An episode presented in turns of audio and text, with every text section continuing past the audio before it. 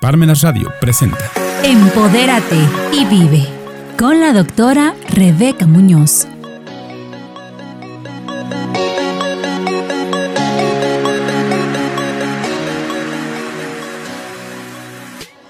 Hola, ¿qué tal? Muy buenos días, amigas y amigos de Empodérate y Vive.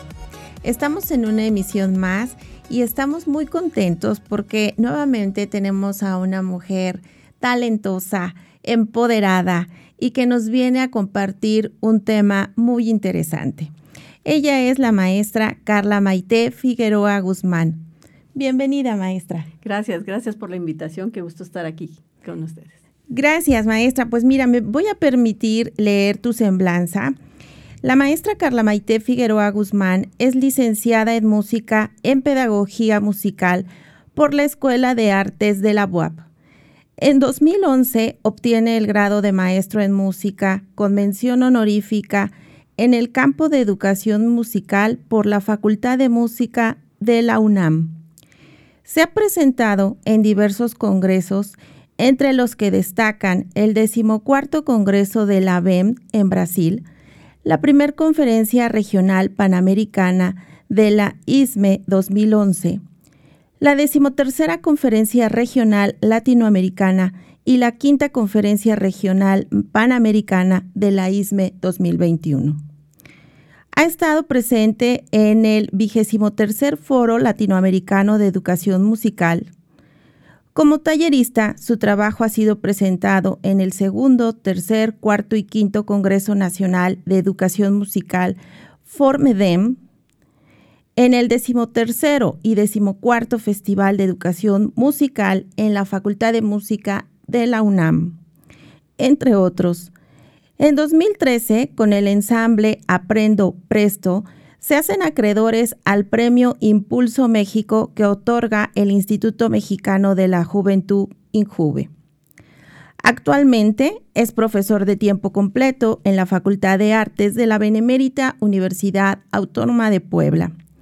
Ella es líder del cuerpo académico Creación Increscendo, organiza el Encuentro Internacional de Educación Musical y coordina el Festival Internacional de Guitarra Clásica Otoño BUAP y funge como director artístico del ensamble didáctico Aprendo Presto. Bienvenida, Carlita. La verdad es que ¿quién más que tú para hablarnos de este tema? La importancia de la educación musical. Muchas gracias, gracias por la invitación. La verdad es que eh, la educación musical es, es parte fundamental del ser humano, debe ser tomada con esa... Eh, eh, con ese impulso, con esa referencia para poder formar seres integrales. Es, una, es un área que nos permite pues eh, a lo mejor hacer esa transversalidad que la educación tanto pide, tanto le solicita a los, a los maestros y que es parte, creo que natural del ser humano, el, el pues, que les guste cantar, el, que le, tengan música. Siempre les digo a los alumnos que nacemos con música y nos morimos con música, ¿no? Hay muchas eh, regiones del país que para los entierros es forzoso que lleven música porque está conectada con el ser humano, pues eh, según los estudios eh, de, antropológicos, pues los inicios del, del hombre es con ese descubrimiento sonoro, ¿no? Empezar a percutir, empezar a producir este, sonidos con la voz, etcétera. Entonces, creo que es una parte que, que, eh, que tenemos ya todos los seres humanos y que esa experiencia con la música debe ser eh, tomada en cuenta en las escuelas, ¿no? Es una, eh, un área que está un poco descuidada. que no se atiende y que debería ser parte de la currícula tal como lo es español, como es matemáticas. Claro, que desde que son muy pequeñitos los niños, entrar, eh, adentrarse al mundo musical, como bien lo dices, como eh, matemáticas, como español. Justo en esto yo te quiero preguntar, nosotros como padres, ¿cómo podemos empezar a formar a nuestros hijos en esta educación musical? Eh, acercándolos al arte. Creo que se entiende que educación musical tiene que ser ejecutar un instrumento y no necesariamente debe ser así, sino acercarlos al arte, no solamente a la música, también a la pintura, a la danza, a las diversas expresiones, llevándolos a museos, familiarizándonos con la música. Eh, muchas personas dicen que la música académica, por ejemplo, es aburrida, pero es porque no estamos familiarizados con ella, ¿no? Eh, hay diversos estilos de música, hay muchas músicas en el mundo, en, México es un país riquísimo en músicas, pues acercarlos a ese tipo de música, dejarlos eh, desarrollar su creatividad con, con la música, si, si el niño quiere cantar, que cante, que baile, que brinque, eso es lo que necesita hacer, ¿no? Más en estos tiempos donde pues ya tenemos mucha falta de coordinación por, eh, por toda la tecnología, pues la música resulta importantísima para, eh, para ganar esa cuestión de coordinación. Justo hacia allá voy. ¿Cuáles son esas ventajas de esa educación musical? Porque hay algunas escuelas que sí lo, lo aplican y desde muy pequeñitos está ese acercamiento al arte. ¿Qué ventajas nos trae esto? Principalmente es el eh, trabajo de motricidad, fina, gruesa, eh, lateralidad, eh, conexión de un hemisferio con el otro, eh, también podemos obtener eh, el desarrollo de la creatividad. De repente cuando somos adultos nos dicen en el trabajo, sé creativo. Entonces, ay, sí, ¿cómo? ¿Cómo se hace, no? Claro, no hay recetas de cocina, pero sí hay cosas que podemos hacer que nos enfocan, que nos Claro, la música te ayuda a ser creativo, a desarrollar personalidad, también a canalizar emociones, ¿no? hace unos días leía un artículo sobre cómo la música puede ayudarte a canalizar las emociones y cómo la gente la utiliza cuando está triste, cuando está contenta, para poder decir lo que sienten, ¿no? Sobre todo en los adolescentes es un área que funciona en, esa parte, ¿no? El que les permita comunicarse con los demás, decir lo que sienten, eh, no sé, hacerse visibles, ¿no? Quizá. Y en esta educación musical, pues nos, nos, nos encantaría, ¿no? Que a, los niños cuando los acercamos, pues que ellos eh, muy fácilmente encontrarán qué les agrada. Pero yo creo que muchos hemos pasado hasta en experiencia propia el decir, voy a, quiero aprender guitarra y estoy ahí un mes, dos, tres, y luego es como, no, esto no era lo que buscaba. ¿Hay como alguna forma de encontrar hacia dónde voy? ¿Qué, ¿Cuál es mi talento musical? Sí, fíjate que esa es una buena pregunta y pasa mucho que cuando acercamos a los niños a la educación musical es porque en casa hay un piano, hay una guitarra o hay el violín del abuelito, ¿no? Entonces, eh, creemos que porque está ahí el instrumento, el niño va a querer ese instrumento. Y lo que hay que hacer es presentarle toda la gama que hay de instrumentos, el, todas las posibilidades, incluso el canto. A veces no, no, se toma el canto con la seriedad de un instrumento y es el más valioso, yo creo, de, de todos los instrumentos. Y que el niño decida qué es lo que le atrae, ¿no? Precisamente en esa experimentación, en esa experiencia con manipular los instrumentos, puede decidir, igual no le gusta la música, ¿no? Pero esa formación le va a ayudar para otras áreas. Igual quiere ser pintor, bueno, pues, está bien, es perfecto. Pero el poderles dar esa experiencia, creo que parte de que él reconozca qué es lo que más le atrae. Mm, Entonces hay que hacer como un recorrido para que pruebes y veas cuál es lo que más, el instrumento o el, arte que más te gusta. Sí, porque además el ser humano es necio y no le gusta que le impongan. Sí. Entonces, de alguna manera imponemos las, las actividades, ¿no? Hay que dejar que el niño decida qué es lo que le gusta, hacia dónde quiere dirigirse. Eh, muchos eh, están en la idea de que la, la educación musical debe ser obligatoria, sí, pero quizá no con una rigidez de, toca un instrumento, ¿no? Puedes hacer otras cosas con la música, puedes apreciarla. También se necesitan públicos, ¿no? Se tiene que crear el público, se tiene que crear gente sensible. Entonces, eso se puede lograr con una buena educación musical que no necesariamente sea la rigidez de tocar un instrumento. Me encanta esa flexibilidad que hay que hacer para que nada, como dicen, los zapatos no entran a la fuerza y el arte es exactamente igual. Sí, eh, y hay muchas manifestaciones artísticas. Yo creo que es como en las profesiones, ¿no? Si todos fuéramos contadores o todos eh, doctores, quién va a ser el paciente, ¿no? Entonces, también se necesita la otra parte, pero se necesita esa parte sensible. Y eso es lo que nos da la, educación musical. Trabaja todo el tiempo con los sentidos.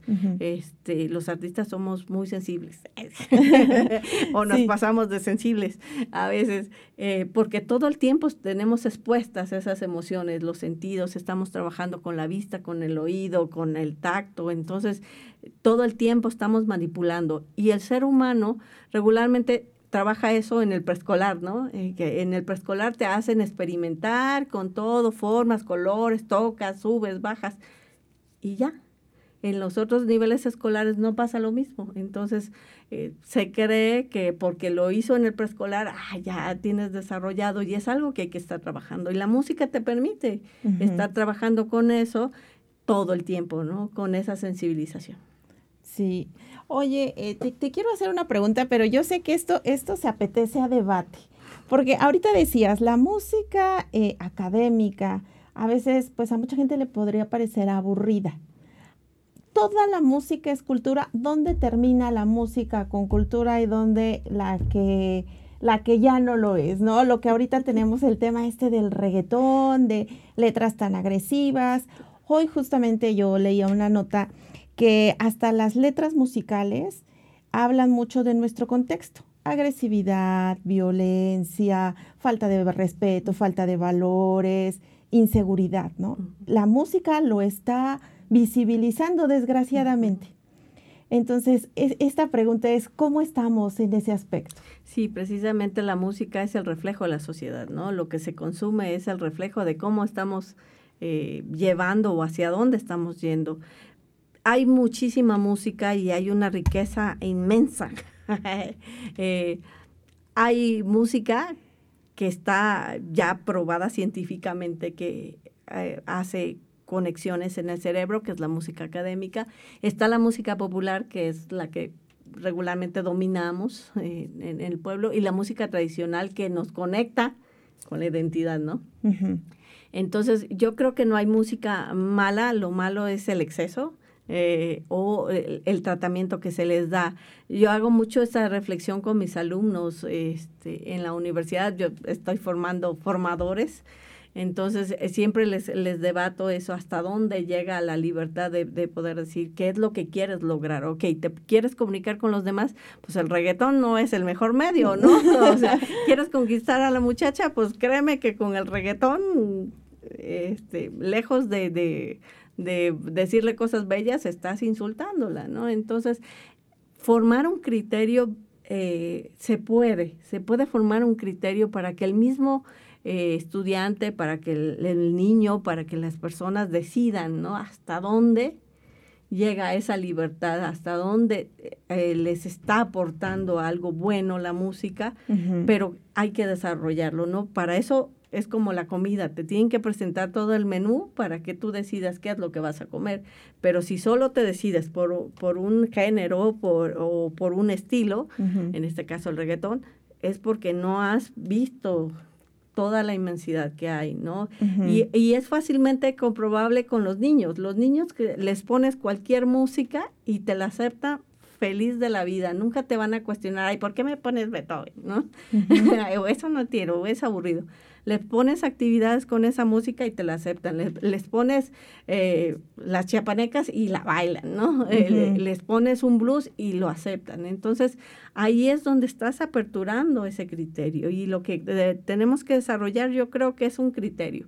Si a mí me preguntas el reggaetón es música, yo te diría que no.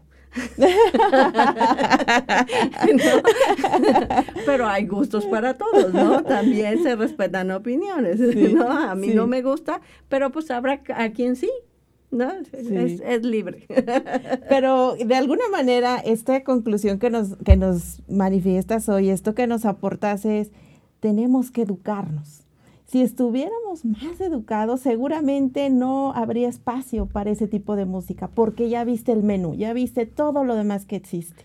Entonces, sin duda, hay que trabajar en la educación. En la educación, sí. La, finalmente, lo, lo, que haces con las agresiones es recibir agresiones, ¿no? Entonces, si, si tú lo haces, eh, si haces uso de otra música, pues seguramente recibirás lo que estás dando. Entonces, lo importante aquí con la educación musical es desarrollar esa idea en, los jóvenes, en los niños, en los adultos, que hay muchas posibilidades, ¿no? Que no solamente se cierren a, un, a una sola línea, sino que hay diversos caminos, les digo a los alumnos siempre hay diversos caminos por los que puedes llegar a la meta y, van a ser más útiles quizá.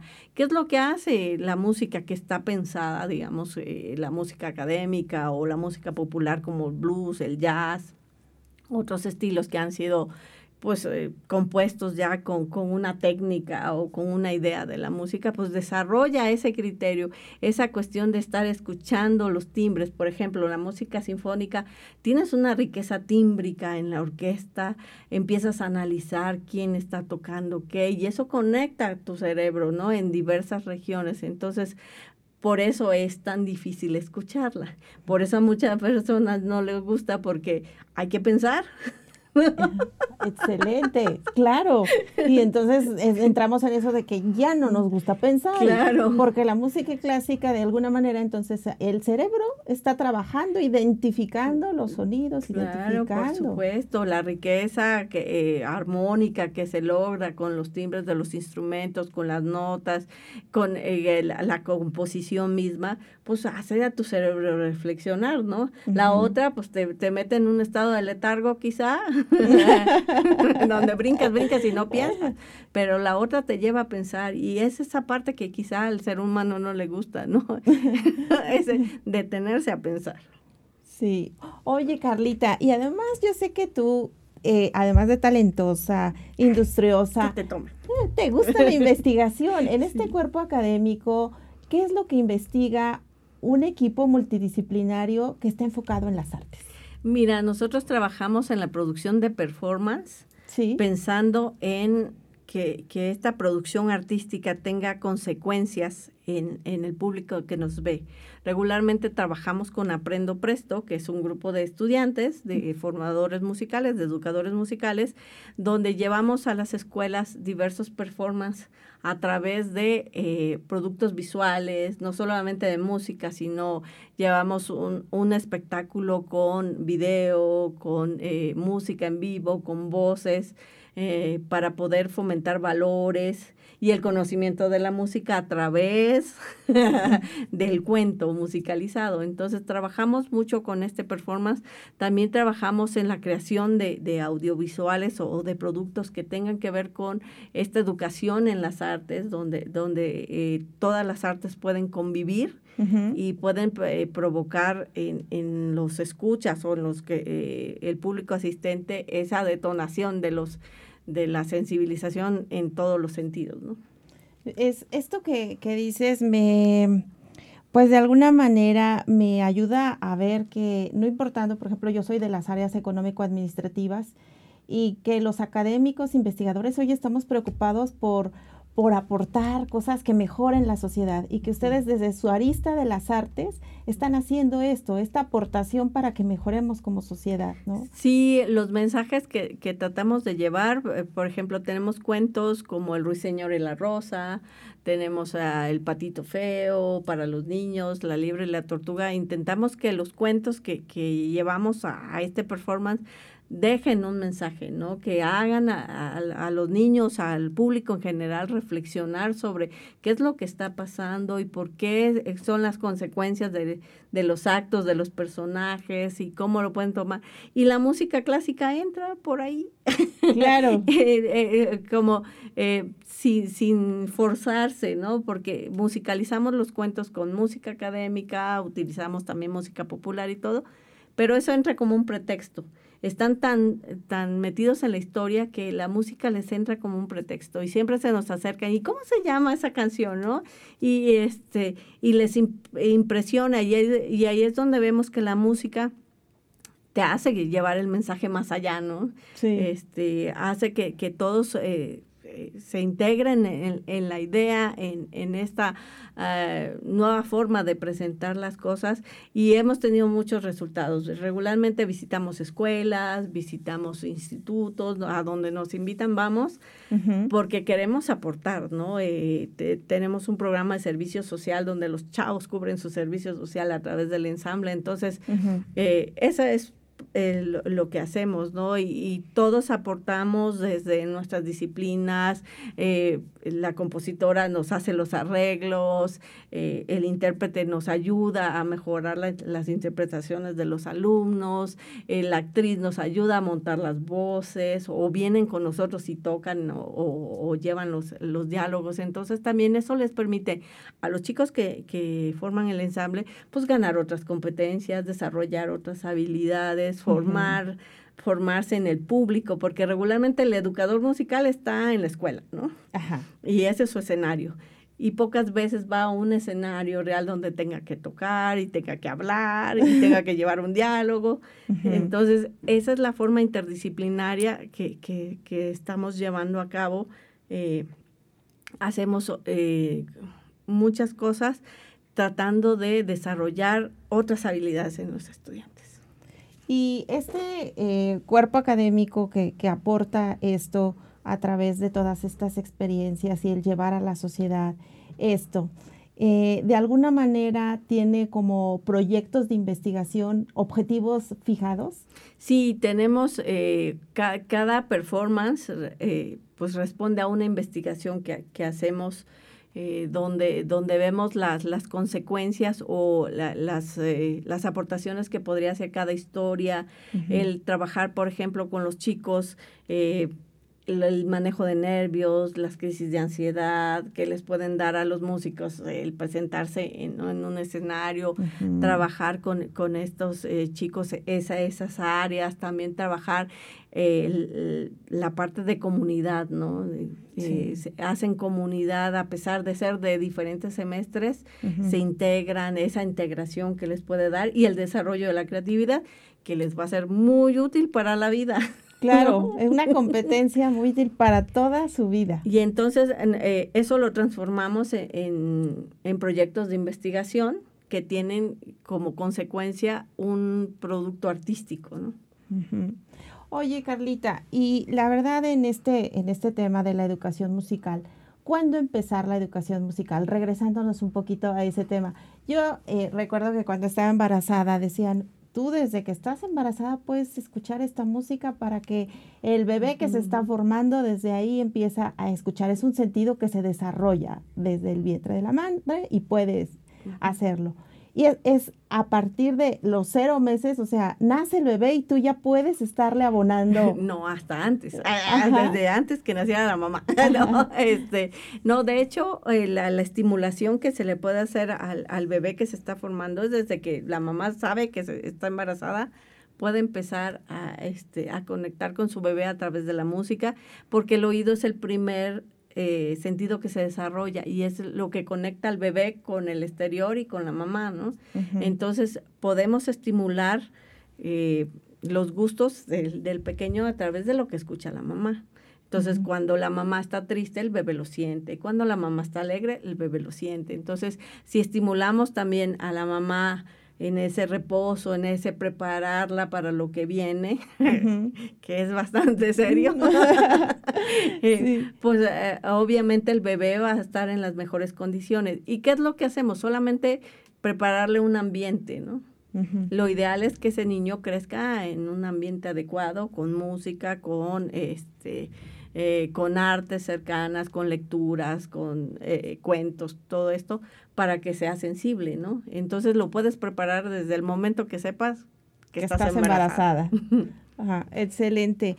Oye, Carlita, sé que estás preparando un evento. ¿Nos lo puedes compartir para, para, para invitar hoy a, quien nos está escuchando? Claro, eh, cada año el cuerpo académico, además de producir este, estos performances y y cosas que te decía, también eh, trabajamos en la formación.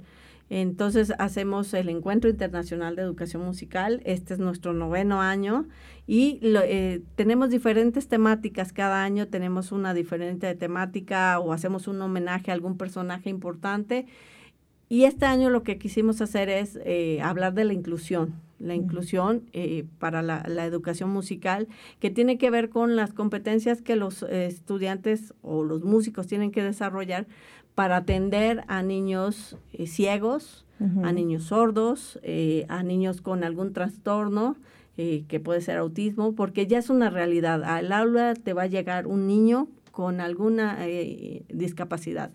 Entonces, eh, lo que tratamos de hacer con este encuentro siempre es darles estrategias, darles algunas herramientas que puedan, tanto los alumnos como gente que ya egresó y que viene al encuentro año con año o gente de otros estados que quiere formarse, pues esas eh, herramientas que les van a facilitar el trabajo en el aula. Entonces, estamos ya en el noveno encuentro que va a ser el 20 al 22 de octubre del 20 al 22 de octubre. Toda la información de este encuentro, ¿en dónde la podemos ver? En la página de Facebook, Encuentro de Educación Musical WAP, o lo, eh, pueden ver también en la página de la escuela que es www.artes.wap.mx. Ah, ok. O me escriben un correo y yo les mando la información. Claro que sí, Carlita. ¿Nos puedes dejar tus, tu contacto, tus redes, algún lugar donde te puedan eh, buscar? Claro, mi correo institucional carla.figueroag arroba Muy bien. Muy bien, Carlita, muchas gracias. ¿Algunos servicios que este, se brinden en la Facultad de Artes que a los que la sociedad se pueda acercar? Hay muchísimos. Eh, hay talleres en la zona centro, en la zona de cúmulo, donde se ofrece música, teatro, danza. Eh, que son las disciplinas que tenemos en la facultad. Entonces, eh, son talleres abiertos al público. Si no mal recuerdo, son trimestrales. También hay regularmente conciertos, presentaciones que, a los que el público puede acudir eh, y que son gratuitos. Estos talleres son no solo para niños, sino también hay de todas las edades si que quieran acercar a las artes. Estos talleres son para, para todo el público que quiera formarse ya en específico en una de, las áreas artísticas. Creo que también hay de artes visuales. Tienen un costo, la verdad es que lo desconozco, pero se pueden acercar a la página de, la facultad y ahí encuentran la información. Es www.artes.wap.mx. Excelente, Carlita. Pues muchísimas gracias. Hoy, hoy nos dejas motivados para, para cultivarnos en esto, para seguir siendo lo que mencionabas al principio, seres humanos integrales y que hagamos un bienestar un, trabajo en equipo en sociedad. Claro, muchas gracias. Gracias por la invitación y yo encantada de estar aquí con ustedes. Pues muchas gracias amigos. Nos vemos en una emisión más de Empodérate y Vive.